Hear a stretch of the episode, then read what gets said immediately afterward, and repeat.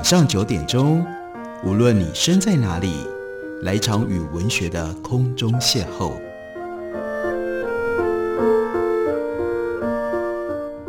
杨照谈书，邀您一同遨游文学世界，认识古今中外的经典之作。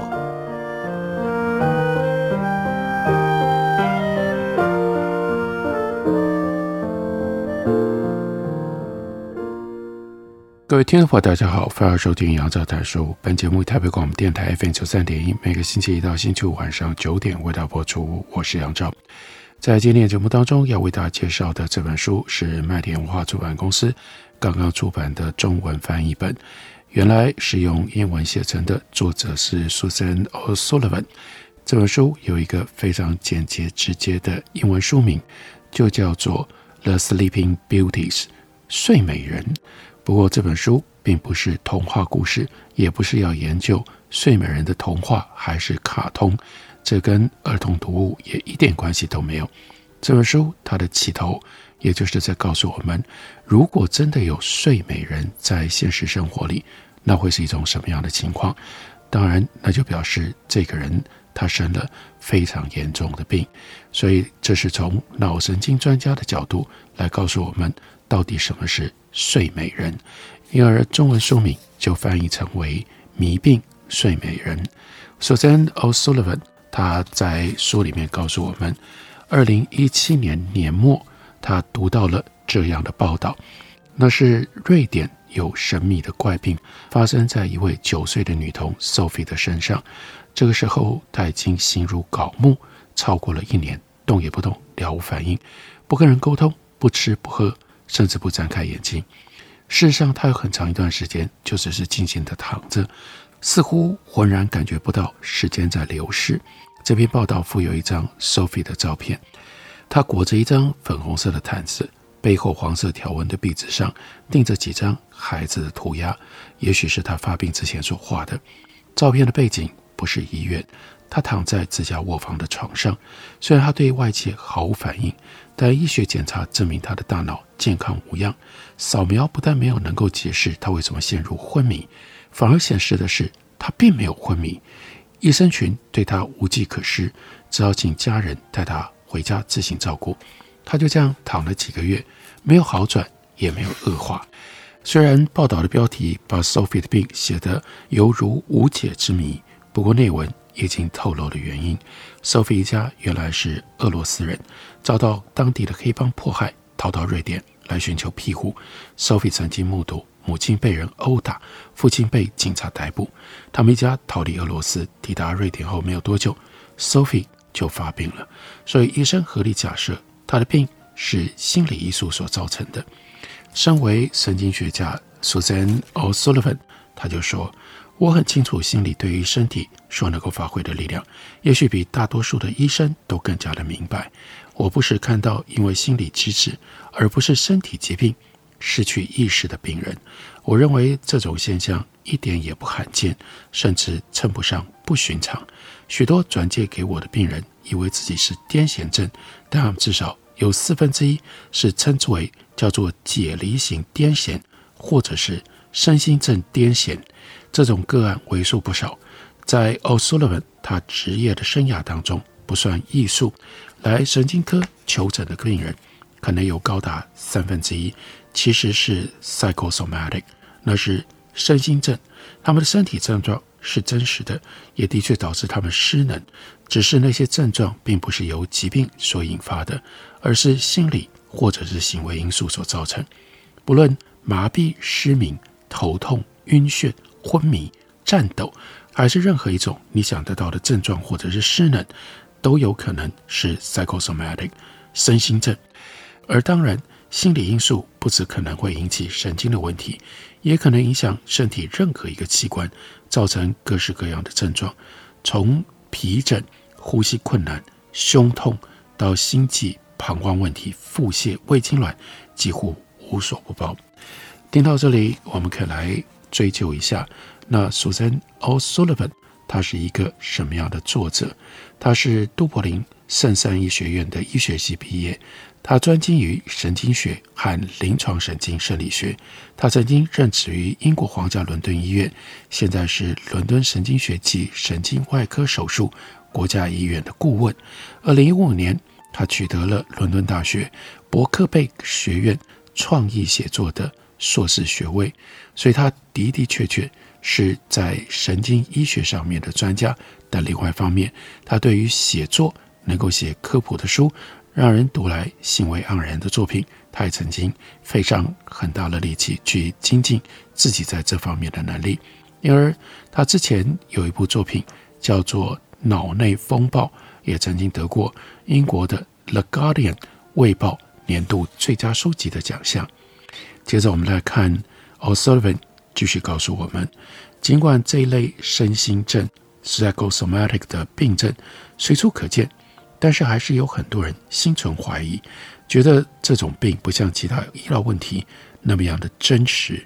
好说，我承认我不懂大家为什么要小看心理对于身体的影响，因为我知道身体会以各种方式对我说话，不管我想不想听。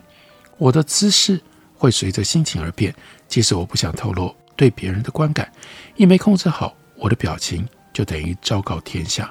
既然内在世界，会化为外在的动作，说心理问题可能治病，应该不过分吧？在我看来，身体为心理代言，这是不证自明之理。但我有种感觉，并不是每个人都跟我一样，把身体的变化跟想法意念的关联看得如此理所当然。所以看到一个孩子因为极端压力而出现叫做 catatonic 僵直性这种问题。大家才会如此的讶异又困惑不已。不过，只要想想医生、科学家忽视身心症的历史有多长，我们或许就不会太惊讶。大众如此的低估 psychosomatic 身心症的威力。几乎大半个二十世纪当中，大众都透过弗洛伊德的眼光看神经性身心病，把它称之为叫 hysteria 歇斯底里症，或者是称之为叫做 conversion disorder 转化症，在弗洛伊德对这个主题的开山之作《歇斯底里症研究》一书当中，他推断癫痫、麻痹、歇斯底里所造成的各种失能，都是隐藏的心理创伤转换成为身体症状。举例来说，过于害怕表达想法的女性，可能压抑恐惧，以致失去了语言的能力。依照弗洛伊德的设想。每一个症状都能够回溯到心理创伤所形成的特定时刻，他的想法很有吸引力，甚至到现在还是有很多人，包括不少的医生，相信只要从被压抑的创伤和被否认的虐待切入，就足以完全解释所有的身心症。然而，由于有些医生坚信病人的问题在于否认尚未解决的内心冲突，而病人如果不愿意接受这样的解释，就正好印证了。医生的观点，因为他就抗拒，他就否认，所以数十年来，身心症都是由心理创伤而起的看法，其实对于医病关系有损无益。身心症领域的科学进展停滞，为神秘叙事留下了许多开展的空间。一个人大脑看起来完全健康，怎么可能陷入昏迷？身心症患者的神经传导路径明明丝毫无损，为什么他的腿部？会瘫痪呢？那个虚无缥缈，被称之为叫做 “mind” 心智的东西，是怎么去造成癫痫的？事实上，二十一世纪已经为回答这些问题投入了大量的心血。在神经学领域当中，身心症已经变成了显学，相关研究迅速的增加。至少在科学界，我们已经懂得更细腻的剖析身心症的成因，不再把它一味的归因于心理压力。或心理创伤，不过目前仍然有待努力的是，这些新知识、新的科学发现仍然局限于专业医生还有病人的团体之内，大众对这方面的发展还相当的陌生。现在有人把过去称为歇斯底里症的病改称为 conversion disorder，但是更新、更贴切的名称那是 functional neurological disorder（FND）。功能性神经症状障碍，虽然大多数医学专科仍然在使用 psychosomatic 这一词用来指称他们认为是心理因素所造成的医疗问题。可是神经科已经逐渐用 functional 来取代 psychosomatic，倾向于使用 functional，是因为既点出了神经系统的 function 功能出了问题，又拿掉了经常被错误解读成为心理脆弱甚至疯癫的前缀词，那就是 psyche、psycho、psychosomatic 的它的字头。功能性指出这是生物性的问题，又不像昔日观点那样假设压力的存在。功能性一词保持了开放性，接受情绪创伤不是心理过程影响大脑的功能，甚至是造成失能的唯一可能。无论是一般医学上的身心症，还是神经科的功能性神经症状障碍，不但都非常的常见，而且可能发展成很严重的症状。可是大家未必都能够意识到这一点，因为在大众领域，他们可能被各种误解、委婉的说辞、陈腔滥调等等给掩盖了，很难受到重视。从媒体报道就可以看得出来，媒体经常将功能性神经症状障碍说成神秘怪病。所以这本书一方面就是帮我们收集了我们以为的谜病、神秘怪病，但同时呢，给予我们主要就是从神经失能功能产生问题的科学的观点来进行分析予以解释。这本书的书名叫做《迷病睡美人》。我们休息一会儿，等我回来继续聊。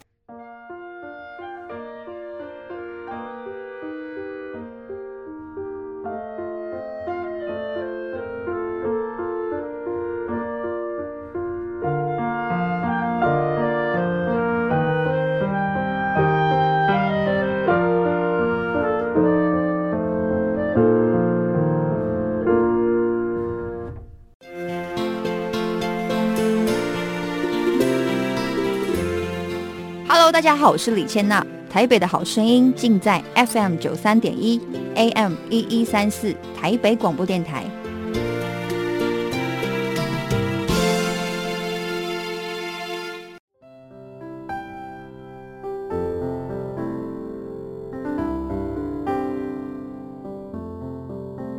听见台北的声音。拥有颗热情的心，有爱与梦想的电台，台北广播 FM 九三点一。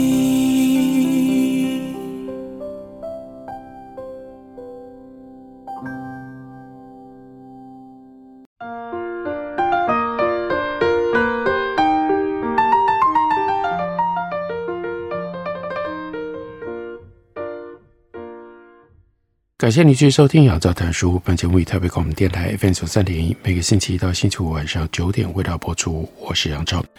在今天的节目当中，要为大家介绍的这本书是非常重要的脑神经科学最新发展的科普书，书名叫做《迷病睡美人》，作者是 Susan O'Sullivan。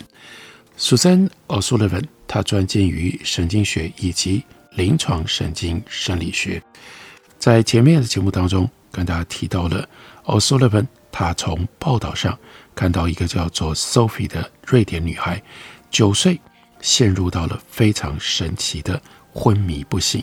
他接着就说，看到 Sophie 沉睡不醒的报道的时候，O'Sullivan 他立刻想起了柳波夫的故事。虽然那里和瑞典相隔几千英里，生活也截然不同，可是这两群人的情况似乎相去不远。柳波夫也曾经莫名其妙陷入沉睡，只不过时间比较短，所以他就写了电子邮件联络当时报道柳波夫新闻的记者。一年之后，他搭上了飞机，前往哪里呢？哈萨克草原中部一座被遗弃的小城。这座小城克拉斯诺克斯科，另外还有旁边的克拉契，是在哈萨克首都。努尔苏丹西北方三百英里的地方。他说：“我抵达努尔苏丹的那一天是二零一九年的六月八日。哈萨克是在一九九一年脱离苏联独立之后，这是他们正要举行第一次的民主选举。他说：“我对哈萨克认识不深，却刚好能够见证它发生巨变的历史时刻，不能不说是机缘巧合。”二零一九年三月，哈萨克独立以来唯一的总统努尔苏丹纳扎尔巴耶夫宣布辞职。他当初是苏联任命的，现在他也任命卡辛洛马特托卡耶夫作为他的继任者。这次的选举是哈萨克人第一次有机会选择自己的领袖，他们有机会赋予托卡耶夫正当性，也有机会否定纳扎尔巴耶夫的选择。努尔苏丹一直到一九九七年才成为哈萨克的首都，在此之前，哈萨克的首都一直是位于南方的大都会阿拉姆，那是一座绿色的城市。坐落在白雪皑皑的群山之间，室内到处都是公园和林荫大道，环境宜人，适于人居。一直到纳扎尔巴耶夫下令迁都阿克莫拉，阿克莫拉位于阿拉木图北方七百五十英里，是哈萨克这个内陆国的地理中心。阿克莫拉的字面意思是白色的坟墓。成为首都之前，它只不过是前苏联帝国遥远的前哨。最值得记上一笔的，只有它曾经是史大林的集中营所在地之一。阿克莫拉四周是数百英里渺无人烟的大草原，冬天酷寒，短短几个礼拜的夏天又有大量的蚊子。从郁郁葱葱的南方迁都到荒凉的北方，理由是为了要创造机会，为哈萨克广大的未开发地区吸引投资。但当然，一定有人不以为然。挖苦说，这比较像是要把哈萨克人吸引到北方，来稀释那里仍然占多数的俄罗斯裔的人口。成为首都之后，阿克莫拉更名叫做阿斯塔纳，这个字在哈萨克语的意思就是首都。同时呢，开始大兴土木。接下来二十年，阿斯塔纳成了建筑师的游乐场。他们大展身手，在这里打造出在世界名列前茅的超现实天际线。新建筑建成了金字塔形、尖锥形、球形、帐篷形，几乎每一面都金光闪闪，光可见人。多次举办国际会议的努尔阿兰馆也在这里。它的绰号叫做“死星”，那就是《星际大战》电影系列当中虚构的太空要塞。因为这栋努尔阿兰馆是一个球形的建筑，非常符合这座城市的科幻调性。二零一九年三月，托卡耶夫为了向选择他继承大位的努尔苏丹致敬，又把首都改名，从阿斯塔纳改成了努尔苏丹。三个月之后，也就是奥苏勒本他从伦敦抵达这里的二零一九年六月，阿斯塔纳这个名字就从所有的建筑路标、官方文件上都被抹去了，不留一丝的痕迹。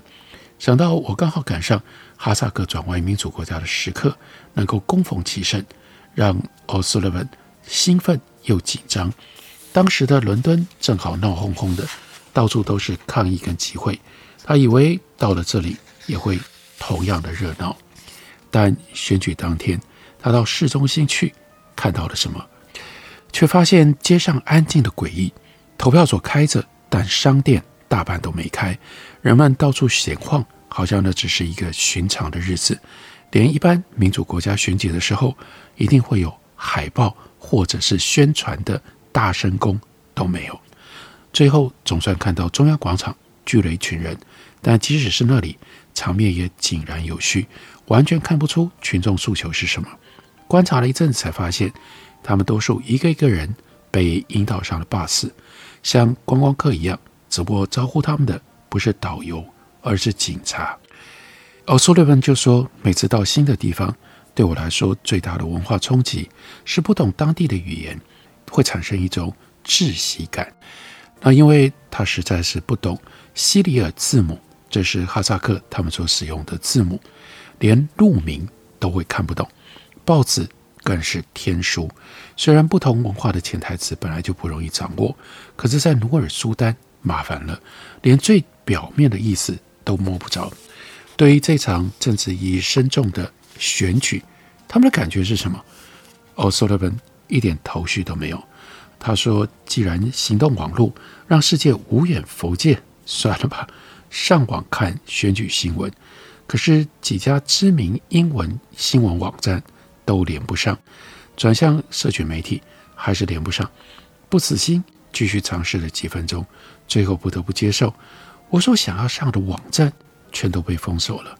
我知道自己碰上了生平第一次的网络审查，也恍然大悟，没有沟通管道，当地人当然没有办法集会。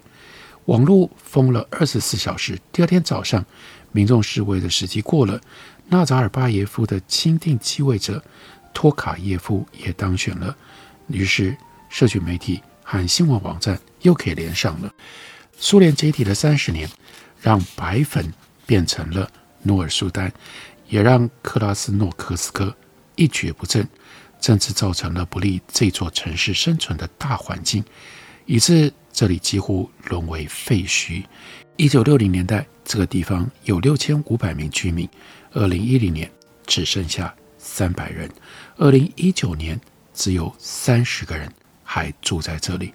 要了解这座小城，还有跟它相邻的克拉奇为何慢慢步入死亡，最好的办法莫过于听听原本住在这里的人怎么说。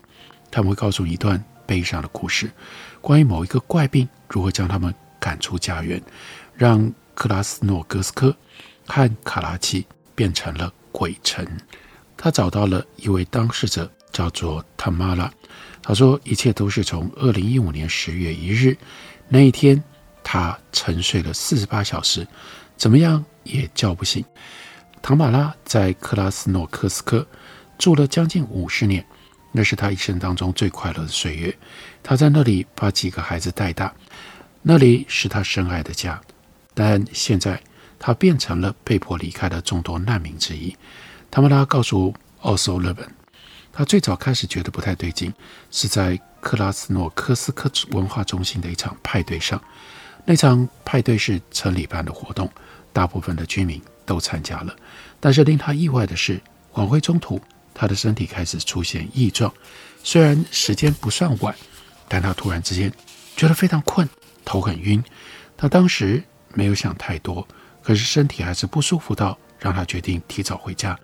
进门之后，他照照镜子，觉得自己看起来很憔悴，于是他上床睡觉，以为一觉醒来会舒服点。没想到情况急转直下，隔天早上她丈夫起床上班，怎么样也叫不醒她。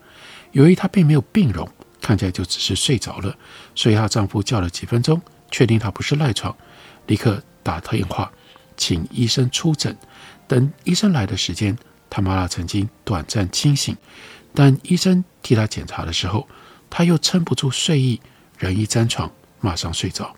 医生也不知道这种情况应该要如何解释，叫救护车来送他去地方医院。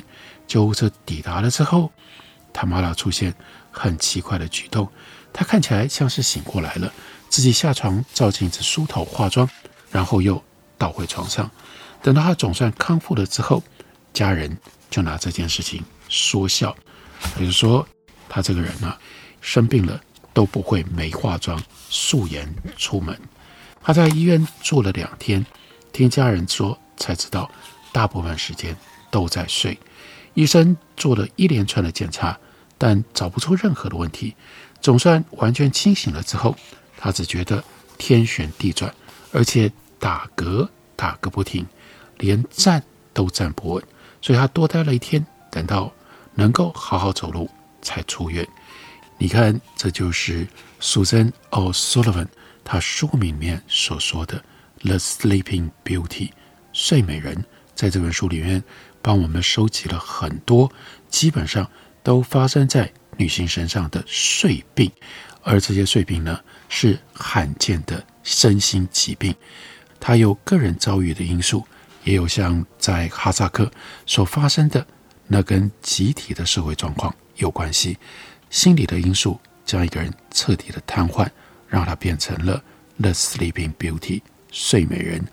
现在神经科学上对这些疾病有一些什么认识跟理解，就是这本书当中欧苏勒本用他的生化妙笔所要告诉我们的迷病睡美人。介绍给大家，推荐给大家，感谢您的收听，明天同一时间我们再会。